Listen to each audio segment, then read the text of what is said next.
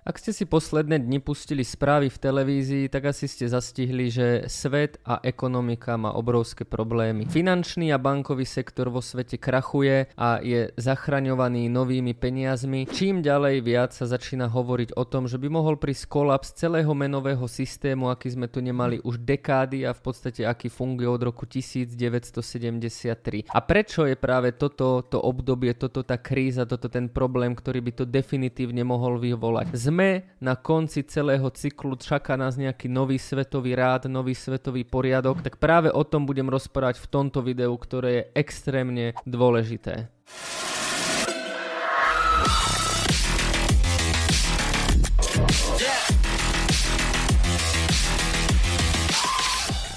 Ahojte, moje meno je Jakub Kráľovanský, vás zdravím pri ďalšom videu. Ak sa vám toto video páči, dajte like, dajte odber, no a nezabudnite, že ak vám tieto videá nestačia a chceli by ste viac informácií, tak sa pridajte do našej apky Investície vo Vrecku, je to stále zadarmo, link máte dole v popise. No a ak vás zaujíma krypto, tak momentálne máme zľavu minus 20% na VIP členstvo, takže toľko z nejakého marketingu. A poďme sa pozrieť k téme, či môže prísť kolaps toho menového a finančného systému, ako ho poznáme. Na to, aby sme pochopili vlastne, v akej sme situácii a prečo táto situácia absolútne nie je len o záchrane bank. Tu na nebojujeme len o to, že by tie banky mohli byť zachránené, ale v podstate bojujeme o to, či ten systém, ako teraz funguje a ktorý teraz funguje, môže takto fungovať aj ďalej. Na to, aby sme to pochopili, tak musíme ísť trochu do minulosti a na základe tej minulosti si vysvetlíme, ako sme sa vlastne dostali tu a či sme naozaj vo finále. Na úvod treba povedať, že menový systém sa vždycky vo svojej histórii mení zmenil. Natrvalo to v priemere zhruba 35 až 40 rokov, kedy sa menový systém obmenil. Ja nepôjdem úplne do minulosti, nepôjdem do praveku ani staroveku, kedy sa platilo mušlami.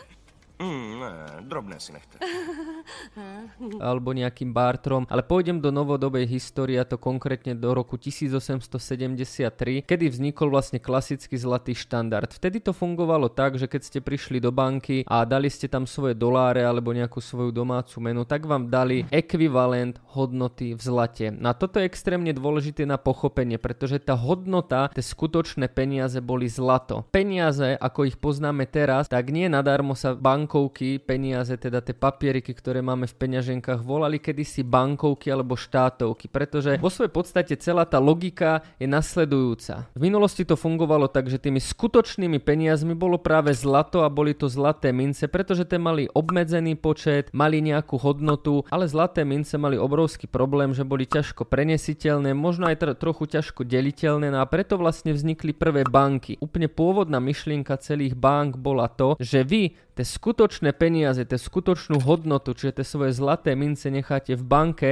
a dostanete len akési poukážky, papieriky, aby ste vedeli, koľko vlastne tých skutočných peňazí, tých skutočných zlatých mincí vlastníte. To znamená, že tá banka vydala svoje tlačené papieriky, ktoré sa inak volali bankovky. Tak tie papieriky ináč voláme aj doteraz. No a vy ste mohli chodiť po svete, vy ste tie bankovky mohli utrácať, ale vždy, keď ste prišli do banky a vložili tam tie svoje bankovky, teda tie poukážky, tak ste dostali skutočné zlaté mince. Prvo počiatku teda banky naozaj vznikli na to, aby uchovávali tú hodnotu, aby uchovávali tie zlaté mince. Vaša bankovka bola vlastne len ako keby potvrdenka, že tie skutočné peniaze vlastníte. Takýto klasický zlatý štandard fungoval v podstate až do prvej svetovej vojny, lenže tam prišiel problém, že v prvej svetovej vojne bolo treba jednoducho nové peniaze a bolo treba nejako financovať celú tú vojnu a preto sa od toho zlatého štandardu upustili spustilo a začali sa tlačiť peniaze a v podstate tie peniaze vymýšľať zo vzduchu. V tom čase, keď ste prišli do banky, tak už ste si jednoducho tie svoje bankovky nevedeli vymeniť zlaté zlaté mince, alebo ten pomer nebol jednak jednej, ale ten pomer bol menší. USA to konkrétne bolo tak, že od roku 1913 do roku 1944, čiže v podstate do konca druhej svetovej vojny, ten pomer bol 40%.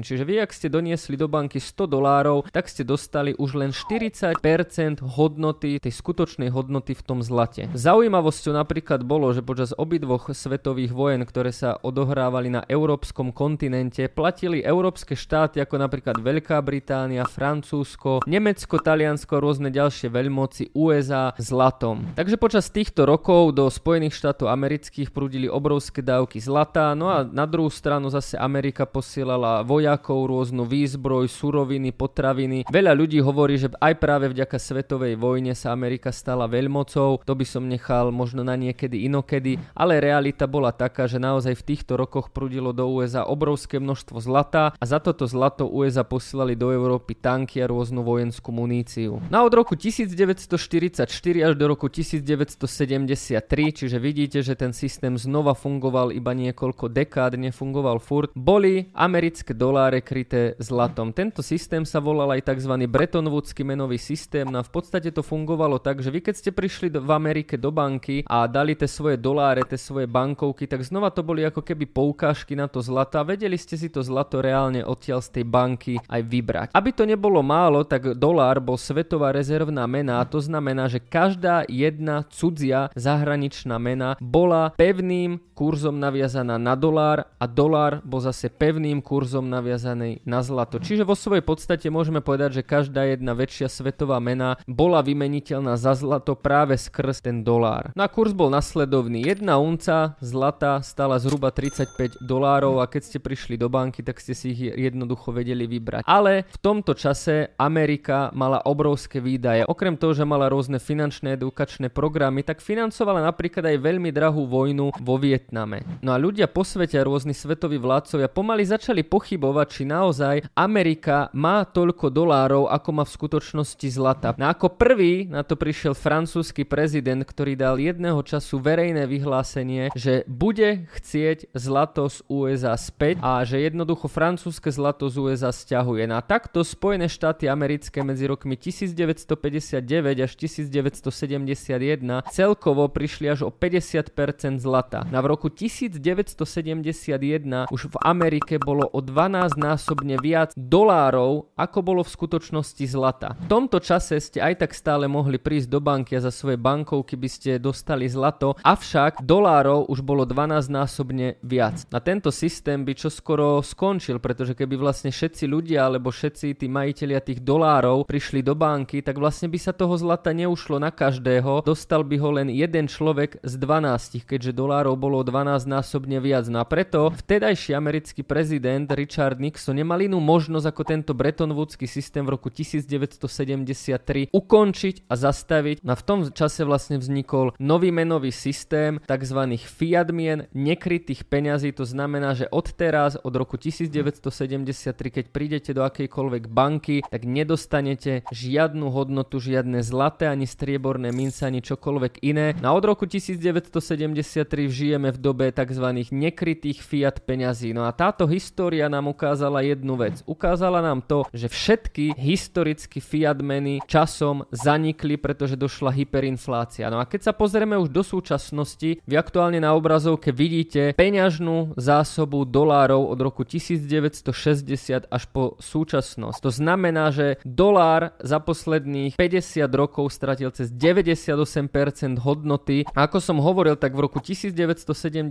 stála jedna unca zlata 35 dolárov, tak dnes je to už okolo 2000 amerických dolárov. Je to hlavne kvôli tomu, že akákoľvek kríza, ktorá v minulosti prišla, tak bola práve zažehnaná tým, že sa jednoducho vytlačili nové doláre. Rekordným rokom bol práve rok 2008, kedy sa zachraňoval celý bankový sektor len tým, že sa začali tlačiť nové peniaze, ktoré vlastne keď nie sú kryté zlatom, tak sa ich môže vytlačiť koľko chce. Mali sme tu niekoľko kvôl kvantitatívneho uvoľňovania, trhy neskutočne rástli, všetko bolo dobré, inflácia sa držala dole. A preto keď prišiel rok 2020 a covid pandémia a svetové trhy znova kolabovali, no tak centrálni bankári znova zasiahli svojim osvedčeným a overeným spôsobom a začali tlačiť nové peniaze, ktoré neboli ničím kryté. No a tak sme sa dostali až do bodu, kde sme dnes a celý svet trpí na vysokú infláciu. Ono historicky sa naozaj tomu nemôžeme čudovať, pretože každá jedna kríza, každý jeden krach, každé jedno veľmi zlé podnikanie skončilo vlastne tým, že ak existovala banka, ktorá proste podnikala zle a mala krachovať a vytvorila stratu 100 miliard dolárov, tak namiesto toho, aby skrachovala a ten finančný sektor sa sám nejako oživil, tak vlastne bol zachránený a preto existuje dnes toľko zombie firiem. A preto sa úplne bežne dejú veci ako okolo jednej z najväčších bank Credit Suisse vo Švajčiarsku, kde táto banka bola za posledné roky niekoľkokrát zachraňovaná. Ešte minulý týždeň dostala pomoc vo výške 53 miliárd eur a aj tak ku dnešnému dňu bola predaná, pretože by to neustala aj napriek opakovanej niekoľko miliardovej pomoci. Takýchto bank vo svete je extrémne veľa, či už v Európe alebo takisto v Amerike, pretože každý jeden problém sa riešil jednoducho záchranou. No ak vaše peniaze, to znamená doláre a eurá, nie sú ničím kryté a je to v podstate len ilúzia, Magic tak tá sa môže hocikedy zmeniť a vyfúknuť. No a práve problémom je to, že sme na rozmedzi toho takýmto štýlom, keď sa do nekonečna bude všetko zachraňovať a budú sa banky zachraňovať, tak môže prísť hyperinflácia. No ak si myslíte, že to je teraz niečo, čo bolo len v povojnovom Nemecku, veľmi vysokou infláciou trpí napríklad Turecko, trpí napríklad Venezuela na veľmi vysokou dvojcifernou infláciou, ktorú už môžeme označovať za cválajúcu, trpia aj štáty v Európskej únii, a to konkrétne napríklad aj Slovenská alebo Česká republika. Takže keď sa pozrieme späť historicky, tak naozaj každých 30 až 40 rokov bol ten menový systém vymenený. No a my momentálne už viac ako 50 rokov fungujeme v tom našom menovom systéme. Neustále tlačenie peňazí do systému, či už v Amerike alebo u nás v Európskej únii spôsobilo to, že trpíme momentálne vysokou infláciou aj napriek tomu, že sa neustále bankový sektor, aj podniky a ekonomiky zachraňovali, tak sme v situácii, kedy trhom hrozia obrovské krachy, ale my tu máme vysokú infláciu. Tento systém nemôže vydržať do nekonečna a raz príde deň, kedy príde príde ten pomyselný špendlík a ten prepichne celú túto bublinu a celý tento balón, ktorý bol za posledné roky nafúknutý.